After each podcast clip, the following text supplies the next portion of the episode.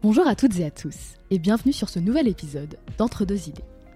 Bon alors, euh, accrochez-vous pour cette intro, je suis aujourd'hui accompagnée par une invitée née en Belgique, ayant vécu une partie de son enfance au Mexique, son adolescence au Portugal, elle a terminé ses années lycée au Maroc, avant de déménager en France pour débuter ses études Sciences Po Poitiers, et d'en profiter pour réaliser un an d'échange au Brésil.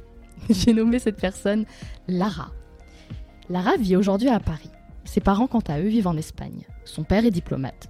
C'est d'ailleurs la raison principale qui explique ses nombreux déplacements. Vous l'aurez compris, Lara n'a jamais véritablement eu un ressenti de chez soi. Je lui ai proposé de participer à ce podcast afin qu'elle nous raconte son rapport à son orientation sexuelle, au féminisme et à l'environnement, le tout vis-à-vis de son propre prisme culturel.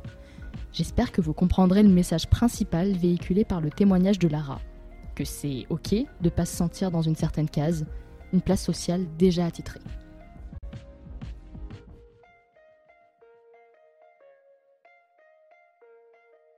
Quand j'étais au lycée, il y a eu les, euh, les attentats euh, du Bataclan, il y a eu euh, les attentats de Charlie Hebdo, et donc on, on débattait beaucoup, on parlait beaucoup, et je pense que ça nous a beaucoup marqué aussi ce qui se passait en France. On débattait un peu de tout dont euh, des questions un peu sociétales, euh, des trucs comme ça. Et euh, parfois, le prof de sciences politiques lançait un truc en mode Bon, vous pensez quoi du mariage homosexuel? Tu vois C'était toujours un choc de voir que beaucoup de gens dans ma classe avaient des avis vraiment violents, en fait. Par exemple, il y avait un mec dans ma classe qui avait dit Moi, les gays, je pense qu'il faut les lapider, tu vois. Et ça me touchait vraiment profondément, quoi, parce que déjà, enfin, toutes les thématiques de droits de l'homme, ça m'a toujours. Ça a toujours été très proche euh, dans mon cœur. Et puis, je suis quelqu'un de très sensible. Euh, pour les fans d'astrologie, je suis cancer. Du coup, vraiment, euh, j'étais vraiment émue. Et puis, j'ai- j'essayais vraiment de, de débattre avec eux. Tu vois, j'étais en mode, mais qu'est-ce que tu racontes enfin, Tu peux ne pas être d'accord, mais c'est un discours extrêmement violent, quoi. Et pareil sur le féminisme. Enfin, le, sexisme euh, et la culture du viol qui régnait dans le lycée était assez euh, choquante. Euh, il y avait plein de rumeurs euh, qui étaient répandues sur, sur des filles. Il y avait des photos Snapchat de filles dénudées qui circulaient tout le temps sur les groupes WhatsApp du lycée. Il y avait vraiment cette relation de force au niveau des mecs. Enfin, c'était vraiment une masculinité euh, toxique, euh, enfin hyper importante en fait.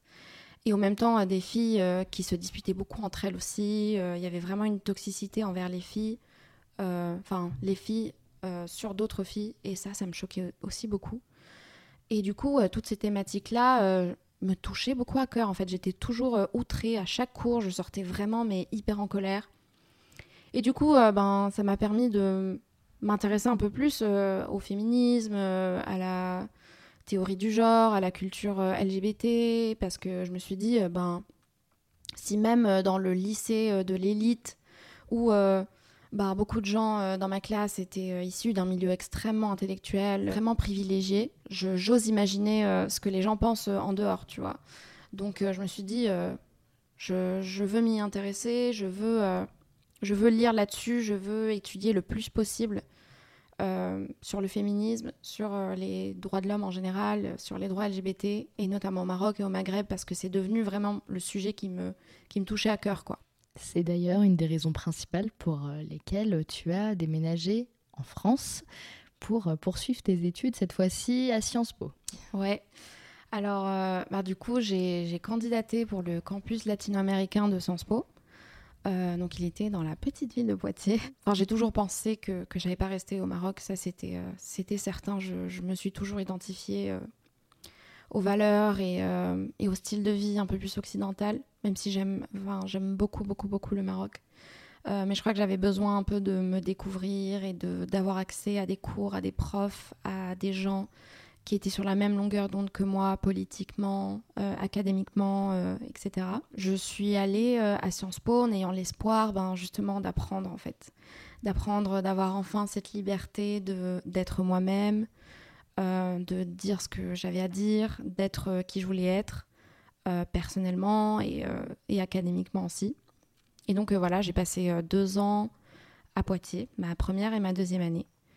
Et euh, j'étais dans un très petit campus. On était 80 dans ma promo. Et c'était euh, d'un côté absolument incroyable parce que euh, je me suis dit, j'ai enfin trouvé ma place. J'étais dans un milieu international où il y avait plein de gens qui venaient de pays d'Amérique latine. On parlait toutes les langues, on parlait espagnol, portugais, anglais. C'était vraiment ce qui m'intéressait le plus. Et moi, j'ai toujours été passionnée par l'Amérique latine parce que ça passionne mes parents aussi. Et donc, bon, on voit bien, hein, voilà. entre le Mexique, il y a eu un peu de Portugal, il y a eu d'Espagne, bon alors l'Amérique latine avec le Brésil, après on en parlera plus tard. Ouais. même, enfin, mes, mes, parents se sont rencontrés en cours de littérature espagnole et latino-américaine à la fac. Donc, euh, clairement. Euh, Tes parents qui habitent aujourd'hui en Espagne. Donc, qui habitent aujourd'hui en Espagne. Ma mère est prof d'espagnol. Donc, tout est vraiment ah lié. Ah ouais, ok, d'accord.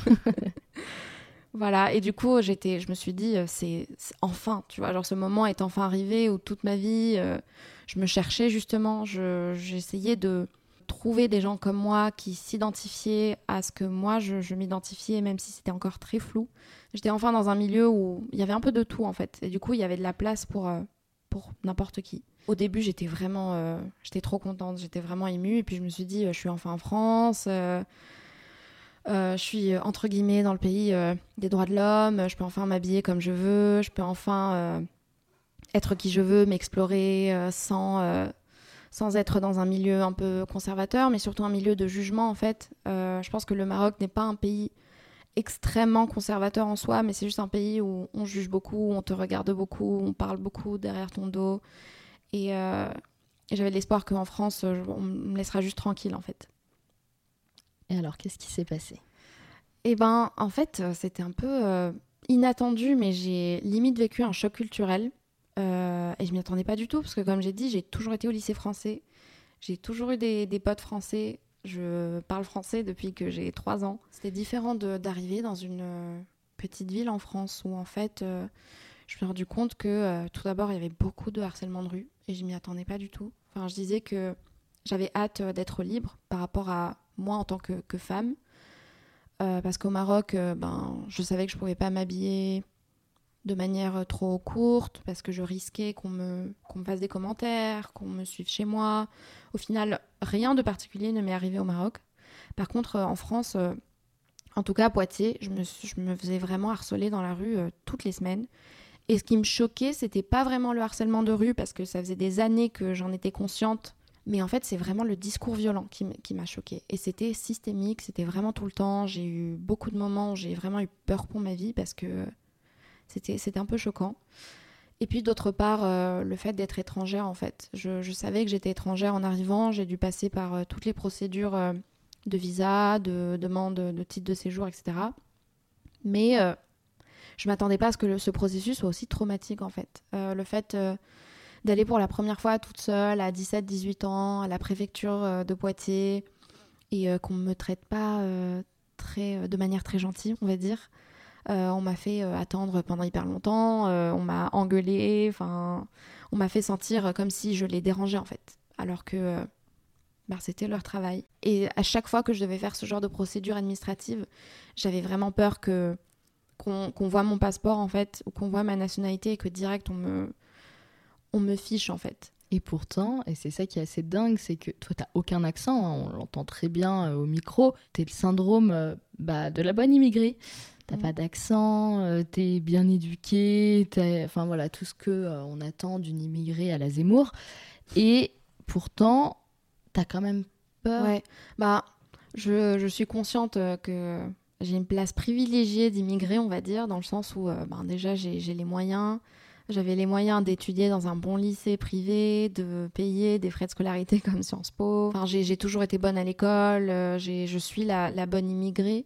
Et puis aussi, je suis arrivée en France dans un climat euh, un peu difficile. Euh, c'était l'année des élections présidentielles. Euh, et on le voit encore maintenant, la montée de l'extrême droite. Je, me sens indirectement attaquée, alors qu'en soi, on, ne m'attaque pas parce que je suis la bonne immigrée, mais pourtant, je me sens pas en sécurité en fait. Je me sens pas accueillie de manière chaleureuse. Quoi. Les immigrés, on les voit comme des personnes qui vont venir profiter du système français, les allocations, le chômage, APL, j'en passe toi, pourtant, tu me dis, bah, en fait, Asma, euh, moi, en tout cas, dans ma situation, même si j'ai une position de privilégié, tu m'expliquais que c'est pas ce que tu vois. Alors, qu'est-ce que toi, tu voyais, en tout cas, avant d'arriver en France?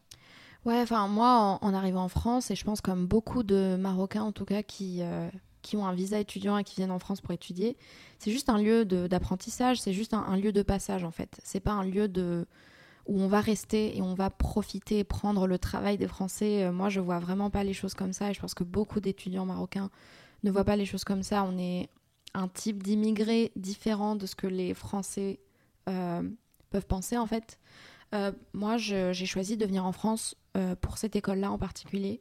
Et je pense que si j'avais pas fait Sciences Po, si j'avais pas été prise, je serais même pas venue en France. Enfin, moi, c'était c'était vraiment pour avoir cette opportunité de d'avoir des cours avec des profs euh, qui m'intéressaient, euh, d'avoir accès euh, à, des documentations, à des, à des centres de recherche qui peuvent me permettre d'avancer personnellement. Les Français ont tendance à mettre dans la même case les différents types d'étrangers en France. Et j'ai découvert ça justement dans les préfectures, dans les préfectures de police et tout. Et j'ai vu combien de types d'étrangers il y a en fait. Il y a les demandeurs d'asile, il y a les réfugiés politiques, il y a les immigrés économiques, etc. Et puis il y a les étudiants. Je trouve ça assez dingue en fait qu'on voit euh, les étrangers que d'un seul point de vue. T'es es dans le besoin. C'est vraiment ça. C'est dans le besoin, mais, mais connoté péjorativement. Hein. C'est vraiment pas euh, pour étudier. C'est oui, mais en fait ils vont venir étudier. Euh, ces étrangers, ils vont y rester en fait. Ça c'est juste une excuse. Puis en plus aussi.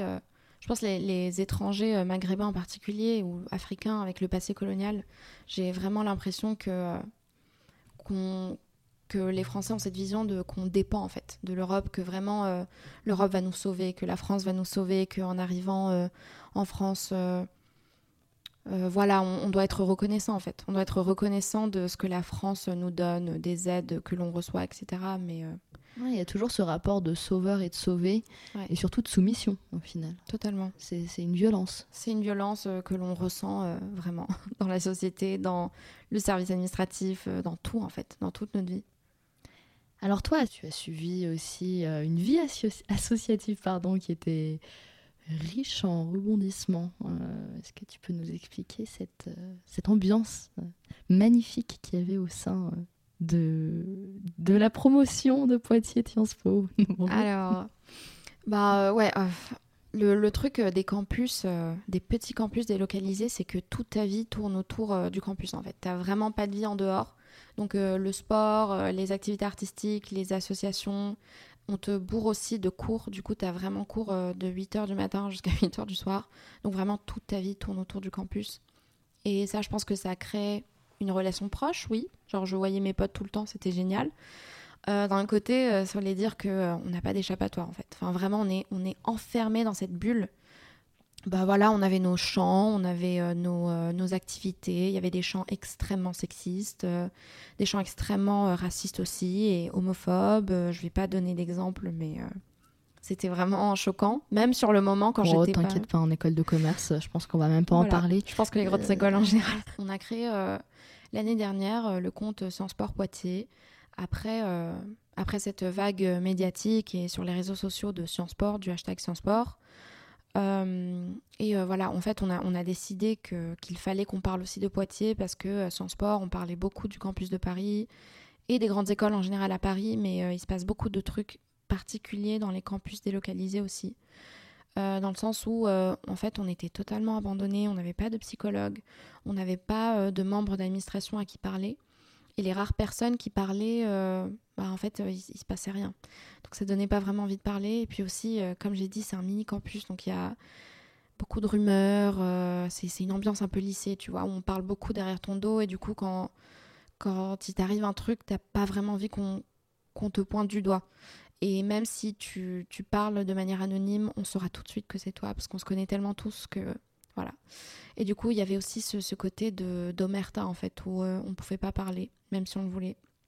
Et euh, moi, quand j'étais en première et en deuxième année, je faisais partie de l'assaut euh, féministe et queer de, Poitiers qui s'appelle Volard. Et c'était juste avant le hashtag MeToo, en 2016-2017. Et c'est une ambiance euh, totalement différente en fait de, maintenant. On avait déjà essayé de lancer une sorte de hashtag Sciences à Poitiers. On avait euh, envoyé une, euh, une lettre à l'administration à Paris parce qu'il y avait un étudiant qui avait harcelé, qui avait agressé sexuellement beaucoup d'étudiantes sur le campus, notamment des étudiantes de première année. mais aussi qui, faisait beaucoup de harcèlement, de bullying. il faisait partie de, l'équipe de rugby avec ses potes de rugby. Donc, il était en deuxième année. Donc, clairement, tu as un peu peur quand tu es en première année, que tu es une meuf, que tu personne à qui parler. Et, ces victimes avaient peur, en fait, de parler. Et du coup, on a décidé, nous, l'assaut, d'essayer de, voilà, qu'il que, l'administration soit au courant, qu'il soit renvoyé, voilà, pour qu'il n'y ait plus euh, d'autres victimes. Et en fait, euh, c'est absolument allé nulle part. Euh, le mec, ils ont pensé à, le, à le renvoyer, mais ils l'ont pas renvoyé parce qu'il a. Parce que voilà, il était apprécié sur le campus. Et donc il a continué sa vie, il est parti en échange en troisième année, il a fini son master.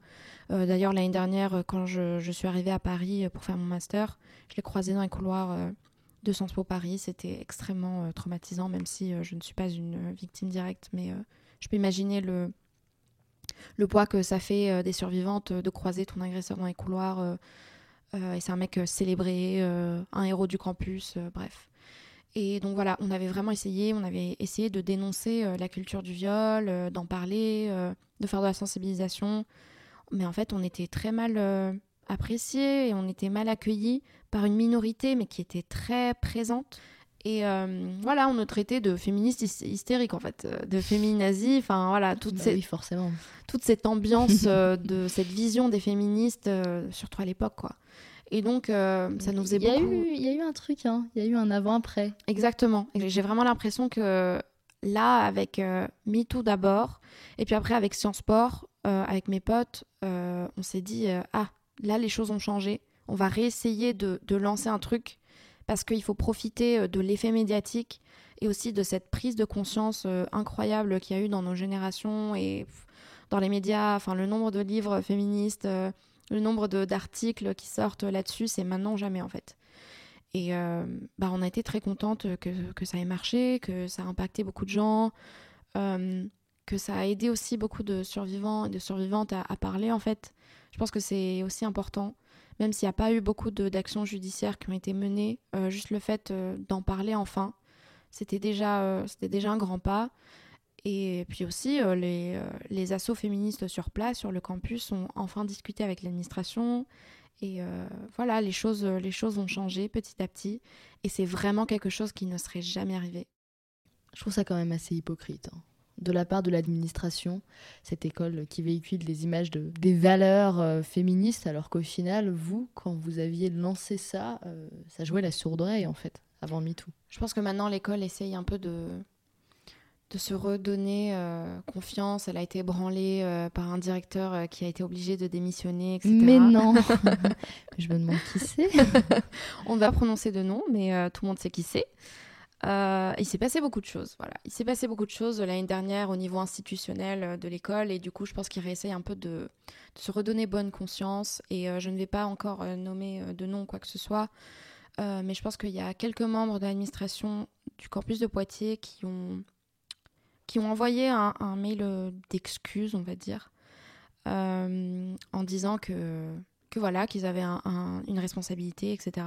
C'est déjà un bon pas. Euh, mais nous, ce qu'on demande, c'est pas euh, qu'on s'excuse ou pas, en fait. C'est juste euh, qu'on change les choses structurellement.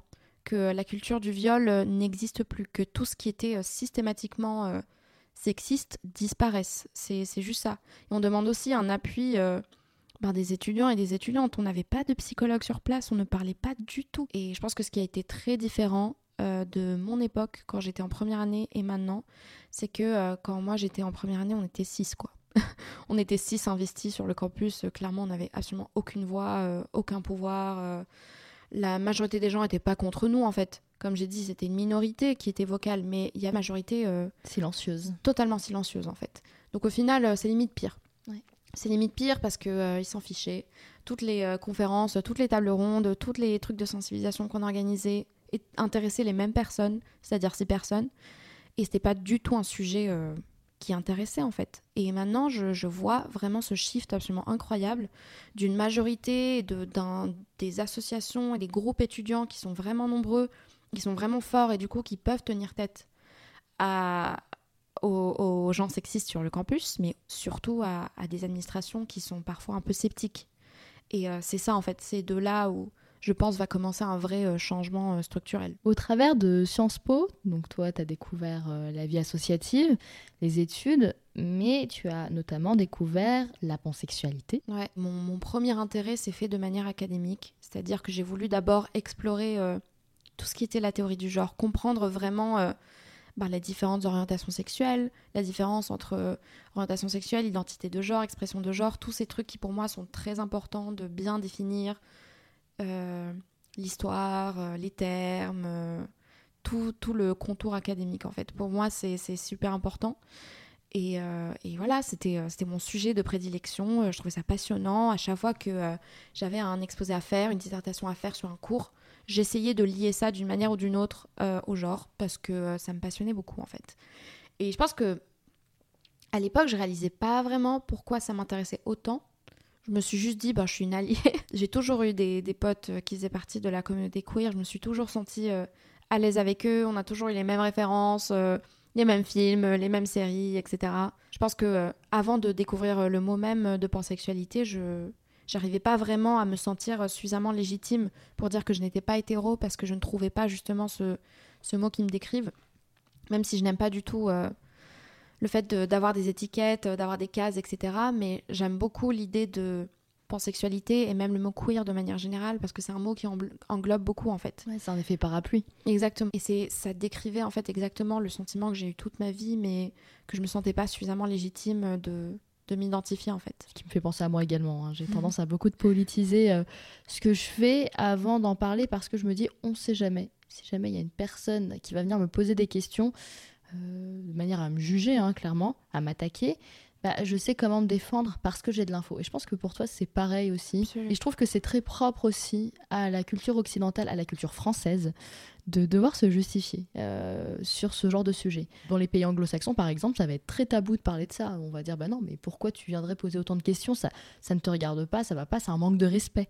Euh, mm. en France, pas du tout. En France, au contraire, on aime bien euh, remuer le couteau dans la plaie. C'est pas forcément si mauvais que ça au final, du moment que le fond n'est pas mauvais et que c'est simplement de la curiosité Poser des questions, c'est remettre en question et c'est donc réfléchir en fait, c'est débattre, c'est argumenter.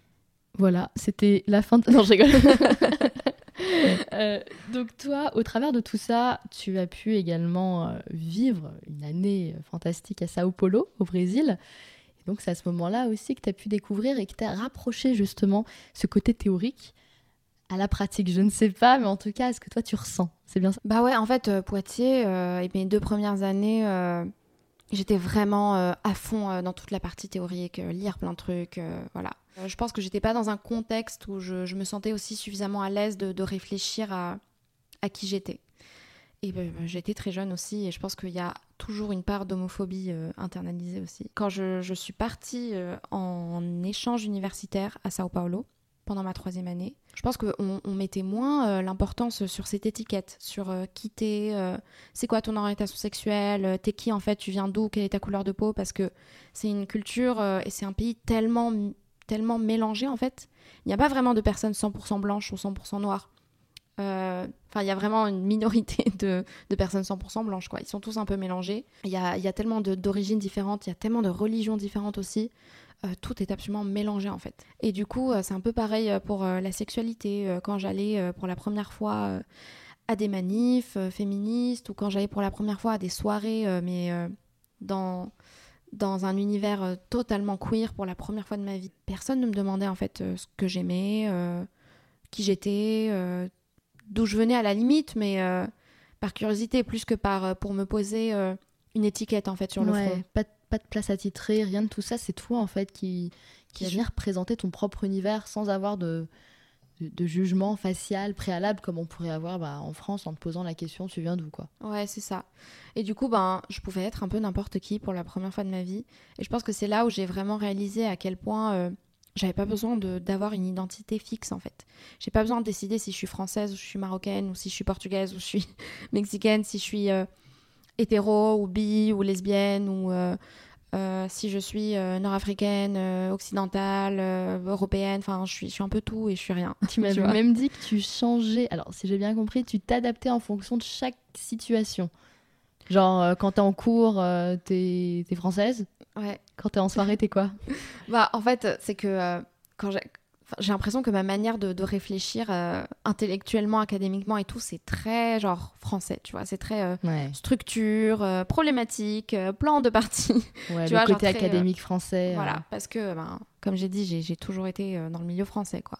Et les, les Brésiliens ont une manière de, quand j'étais en soirée, que je pouvais un peu plus lâcher ce côté personnel, etc ben, je disais que j'étais marocaine, tu vois. Et euh, j'adorais pour la première fois le dire euh, sans avoir peur bah, qu'il se passe un truc, en fait, qu'on m'agresse, qu'on m'insulte, qu'on que je sois victime de racines, parce que on a... enfin, le Maroc est très éloigné du Brésil. Et du coup, la vision qu'ils ont du Maroc est assez, assez floue. limite, il y en a qui, qui n'ont jamais entendu parler du Maroc, qui ne savent même pas le le placer sur une carte. Donc pour moi, c'était vraiment parfait parce que j'étais un peu l'inconnu, tu vois. Genre, euh, je pense que beaucoup de gens n'avaient jamais rencontré de personnes marocaines. Et pour la première fois de ma vie, euh, je sentais des personnes intéressées, mais par pure euh, curiosité, pas méchante, sans jugement, etc.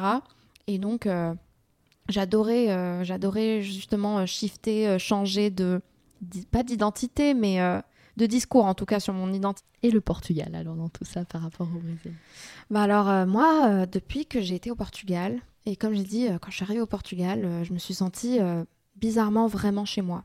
et tous les endroits où j'avais été avant, je me sentais bien, mais je me sentais pas chez moi, tu vois. Le, la manière d'être des Portugais, c'est vraiment une manière à laquelle je m'identifie beaucoup parce que bah, c'est un pays méditerranéen, du coup il fait chaud, on cuisine beaucoup avec de l'huile d'olive, du poisson, des tomates. J'adore ça. Ça me rappelle euh, chez moi, ça me rappelle euh, mes parents, mes, grands-parents, etc. Donc je m'identifie beaucoup à ça. Il y a la mer, euh, donc c'est vraiment un endroit paisible pour moi. Mais d'un autre côté, ils n'ont pas cette, force de caractère, ce côté hyper bah, virulent qu'ont bah, les Marocains, les, Espagnols, les Italiens et euh, au contraire, ils sont un peu froids, ils sont un peu détachés, ils sont timides, ils sont, euh, ils sont renfermés, ils ont du mal à faire confiance aux gens euh, tant qu'il n'y a pas eu vraiment une, une, une, connexion en fait. Et j'ai adoré ça et j'avais jamais connu des gens comme ça. Et même si j'ai rencontré des amis qui étaient un peu comme ça au long de mon parcours, j'avais jamais été dans un endroit où la majorité des gens étaient comme ça.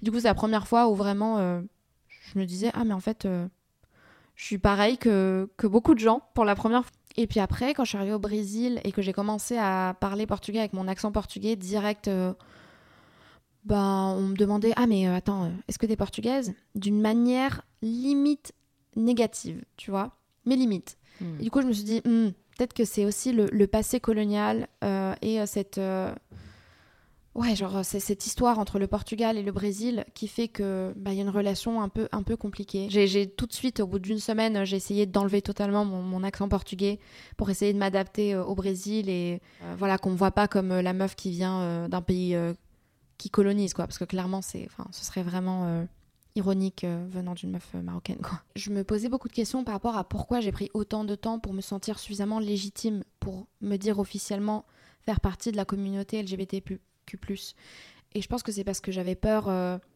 qu'on me dise euh, non, en fait, euh, meuf, t'as pas, pas ta place ici, t'as jamais été en couple avec quelqu'un qui soit pas un homme. est-ce que t'es est-ce que t'es lesbienne Est-ce que t'es hétéro? Enfin, on comprend pas en fait d'où d'où tu te permets de dire que tu fais partie de nos luttes, que tu comprends nos luttes. Même s'il y a vraiment un accueil qui peut être très chaleureux, parfois on peut se sentir extrêmement jugé. Euh, et puis surtout, euh, petite parenthèse, mais surtout dans les milieux justement académiques qui m'intéressaient tellement, euh, et notamment les milieux de gauche, gauche radicale, milieu sans piste aussi, j'étais un peu déçue parce que au final, j'ai l'impression que c'était un peu un concours de qui connaît le plus de trucs.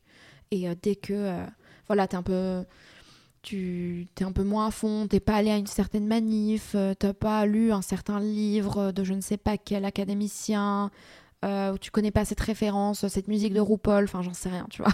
c'est un, milieu un peu de, jugement aussi où, euh, où on te laisse pas le temps de découvrir petit à petit, tu vois. Et parfois je me suis sentie un peu oppressée dans le milieu associatif à Sciences Po parce que j'avais l'impression que j'étais toujours en retard en fait, que j'avais tout à, découvrir parce que j'ai découvert un, petit peu plus tard que les autres, alors qu'au final, ça va, hein, j'ai 23 ans, je suis pas hyper vieille, et qu'on m'a pas vraiment laissé le temps non plus de, ben de, de poser des questions, de, de me laisser cet espace de pas savoir certaines choses, tu vois. Et puis d'autre part, euh, un truc que je ressens euh, beaucoup à Paris justement, euh, c'est que moi j'ai toujours eu des amis mecs et des amis mecs qui sont gays. et du coup, ben, j'adore aller dans des bars gays, dans des boîtes gays, où il y a beaucoup, beaucoup de mecs. D'une part parce que bah, je me sens safe en fait, je sais qu'on va pas m'agresser. Et d'autre part parce que c'est ce que j'ai toujours connu en fait. Et, et là, je suis en train de me rendre compte que c'est un milieu, euh, c'est un environnement euh, qui peut être un peu difficile euh, quand t'es une meuf en fait, parce qu'il y a beaucoup de sexisme. Et il y a aussi de la transphobie que j'ai remarqué de plus en plus dans les associations féministes, dans les manifs, dans les discours en fait des personnes queer autour de moi. Il y a aussi beaucoup de racisme.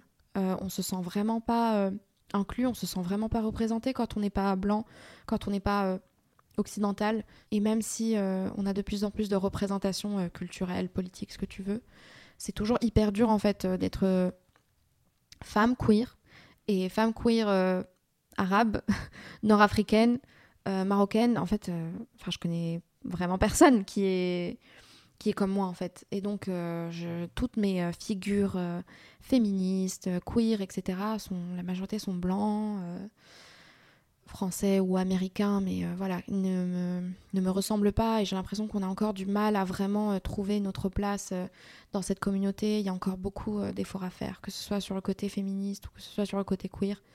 Et j'ai l'impression qu'on est, encore en insécurité, on se sent encore un peu en danger dans, dans cette communauté qui est censée être notre deuxième maison quand on n'en a pas.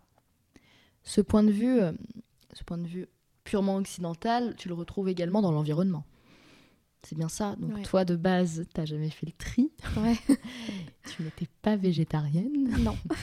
Et pourtant... Et pourtant, les choses ont changé. ouais, en fait, euh, bizarrement, enfin, toutes ces, euh, toutes ces questions euh, politiques, que ce soit le féminisme, que ce soit voilà, l'antiracisme, le, mais aussi l'environnement, pour moi, c'est des luttes qui convergent beaucoup et que j'ai découvert un peu au même moment de ma vie.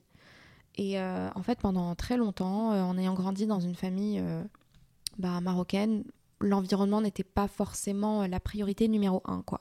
On n'en parlait jamais en fait. Et bah, au Maroc, on n'avait jamais vraiment appris bah, justement à faire le tri, à, prendre conscience de ces causes environnementales.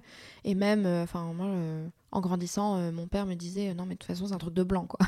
c'est un truc d'européen avoir comme priorité euh, faire le tri et euh, moins euh, consommer de viande et prendre moins de temps sous ta douche, c'est clairement un truc de privilégié en fait parce que tu as le temps et tu as l'argent aussi. d'être zéro déchet, d'avoir une brosse à dents en bambou ou que sais-je. et que nous, quand on vient des pays un peu moins privilégiés, on n'a juste pas le temps en fait. On n'a pas le temps, on n'a pas ce privilège de penser aux causes environnementales de manière politisée. Et du coup, pendant longtemps, euh, je me suis dit, euh, je suis pas concernée en fait. Moi, clairement, euh, c'est un truc de français, enfin voilà. Et au final, c'est en discutant un peu avec ben, des potes en première année, deuxième année, de... quand, je suis arrivée en France, que je me suis sentie aussi concernée. Et puis, j'ai, en, ayant vu des, des, reportages, des documentaires, pour une raison purement éthique, par rapport à la cause animale d'abord, moins environnemental au final, mais plus animal, euh, j'ai décidé de plus manger de viande. Et du coup, ben, j'ai réalisé que mon père avait pas forcément raison, que c'est pas vraiment euh, juste une question de, de bobos euh, parisiens privilégiés, mais que les causes environnementales ont toujours existé en fait dans les pays du Sud et même au Maroc. Ben, nos grands-mères ont toujours été les plus grandes environnementalistes sans le savoir en fait. Petite phrase que Asma avait dit avant. hashtag huile d'olive, hashtag Tupperware, hashtag euh, c'est quoi les recettes de mamie. Euh. Ma mère c'est vraiment une vraie bobo sans même s'en rendre compte. Elle c'est une bobo mais comment te dire? Pour elle c'est pas bobo, c'est juste en mode... Euh, mais bien sûr que oui, on va faire ça. Mais bien sûr qu'il faut mettre du vinaigre en fait, Asma, pour nettoyer le sol, pour nettoyer absolument tout. Tu, mets tout. Tu mets avec le vinaigre, ma mère, ça pue, punaise. Ses cheveux à chaque fois. Bon bref, désolée ma mère, c'est intense. ma, ma grand-mère, elle a elle a un petit euh, terrain euh, dans le Moyen Atlas Et en fait, ça fait vraiment des années qu'il y a une sécheresse horrible au Maroc, qu'il pleut vraiment pas. On va même enfin, à la mosquée pour faire des prières pour qu'il pleuve, tellement les gens sont vraiment désespérés. Et en fait, on dépend totalement de la terre. Et je pense que c'est ça, être vraiment lié à l'environnement. c'est que ça permet de vivre en fait et ça permet de boire, ça permet de manger tout simplement. Donc on est vraiment conscient des conséquences que les pays européens d'ailleurs euh, ont causé sur, euh, sur l'environnement, que le réchauffement climatique, euh, on le ressent un tout petit peu à Paris quand il fait 23 degrés en plein milieu du mois de février, mais c'est vraiment pas la même chose quand on vient d'un pays du Sud. On le voit directement, la justice climatique en général a toujours existé dans les pays du Sud, juste elle n'a jamais été valorisée, elle n'a jamais été mise en avant, elle n'a jamais été politisée comme elle l'est aujourd'hui en Europe, et ce n'est pas juste un effet de mode en fait. Ce n'est pas juste un truc, un, petit privilège, un petit plaisir qu'on se fait comme en Europe. C'est vraiment un combat de vie sans le savoir. Et c'est l'une des causes qui m'intéresse de plus en plus. Et je trouve ça super, super important en fait qu'on les qu'on remette en lumière, enfin qu'on remette, qu'on mette en lumière ces activistes environnementaux du Sud parce qu'ils ont beaucoup de choses à nous apprendre, et même nos grands-mères ont beaucoup de choses à nous apprendre. Et ouais, j'aimerais qu'on dépolitise un peu euh, l'environnement, qu'on dépolitise un peu euh, la lutte environnementaliste, bah, parce que euh, c'est une cause qui touche tout le monde, tout simplement. Tu me parlais de ta petite sœur. Tu as une nouvelle génération qui arrive. Toi, tu la vois directement en face de toi. C'est ta petite sœur qui grandit, qui a 16 ans. Ouais, ça, ça. Et tu vois l'évolution, c'est-à-dire qu'elle a grandi un peu dans le même contexte familial que le tien. Mmh. Pourtant, elle a une pensée qui est développée déjà euh, à un âge très jeune. Et je pense que ça concerne énormément euh, de personnes qui appartiennent à cette génération. Moi, d'un côté, je suis trop contente. Quand je vois MeToo, euh, je me dis, ok, grave bien. Quand je vois que même les séries type Netflix avec Sex Education, ça me donne encore plus d'espoir parce que je me dis qu'on va venir normaliser tout ça. Il y, a plein de gens de notre génération qui sont... hyper, hyper féministes et c'est pas seulement les personnes auxquelles on pense, c'est-à-dire féministes des femmes. Euh, les environnementalistes, c'est parce qu'ils grandissent dans une famille CSP, mm. mais également des personnes, c'est un spectre beaucoup plus large. Et toi, c'est ce que tu as vu avec ta petite sœur? Totalement. Euh, moi, euh, enfin, je pense qu'il y a vraiment une, une, énorme différence de génération.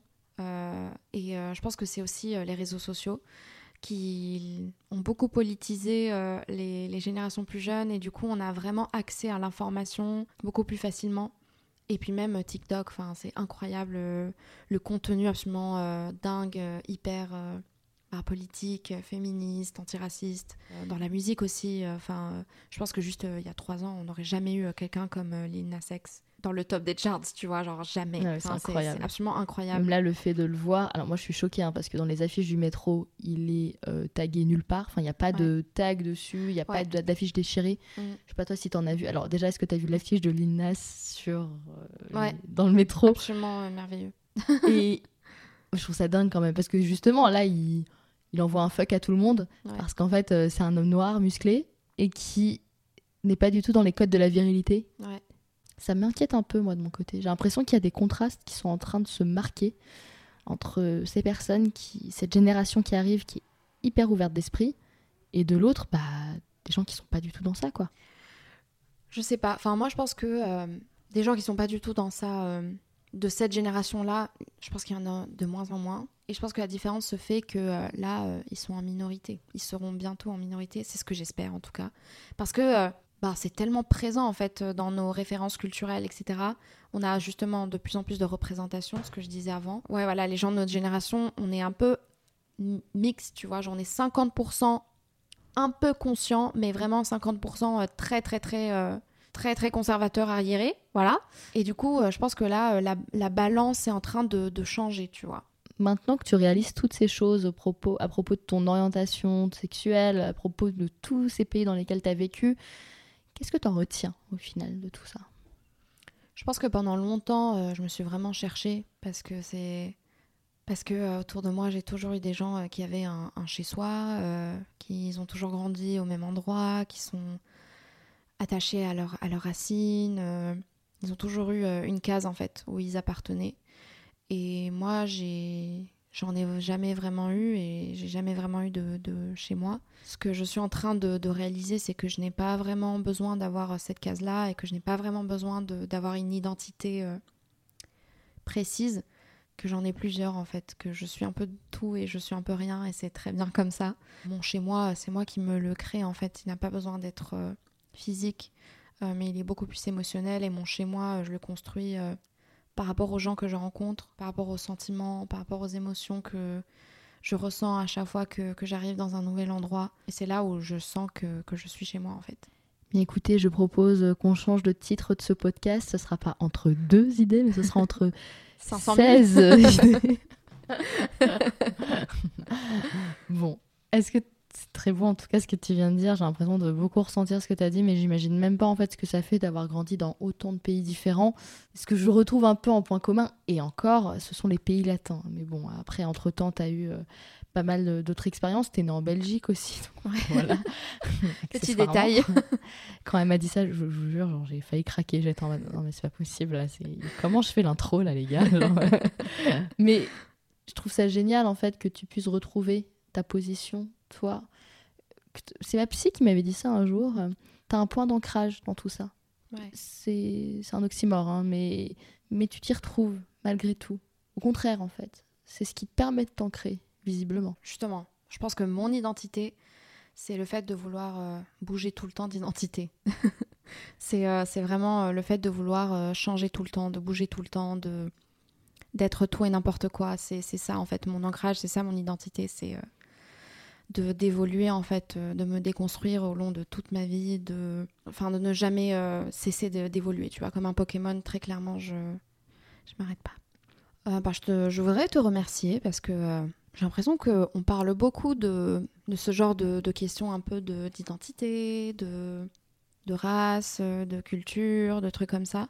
Mais un podcast qui réunisse un peu toutes ces questions à la fois, c'est super. Et puis, je suis contente d'avoir accès à, à plein d'identités différentes parce que je me sens un peu moins seule à avoir euh, plusieurs euh, identités à la fois.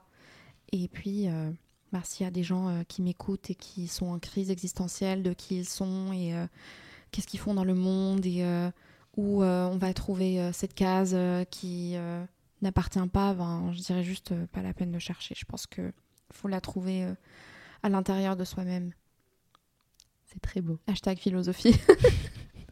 Hashtag euh, les quatre accords Toltec. Euh, Paolo Coelho. merci beaucoup Lara. Merci. Je te souhaite une très belle soirée et merci à vous d'avoir écouté cet épisode jusque-là. Euh, je vous invite à checker Lara. Peut-être que tu veux parler de ton compte Sciences Po si certaines personnes seraient intéressées d'avoir quelques témoignages seraient intéressées d'aller un peu plus loin dans ce que Lara présente. Alors si vous avez envie d'avoir un peu une idée de toute cette euh, culture de viol, omerta, etc. Que, dont je parlais, vous pouvez voir le compte euh, Sciences Sport Poitiers. Euh, mais sinon, si vous êtes intéressé par les comptes féministes sur Poitiers ou les comptes féministes de Sciences Po Poitiers, il y a Volard et il y a Soror Poitiers aussi qui font plein d'actions militantes qui sont vraiment géniales. Voilà. Merci beaucoup Lara. Bonne soirée. Bonne soirée. Salut.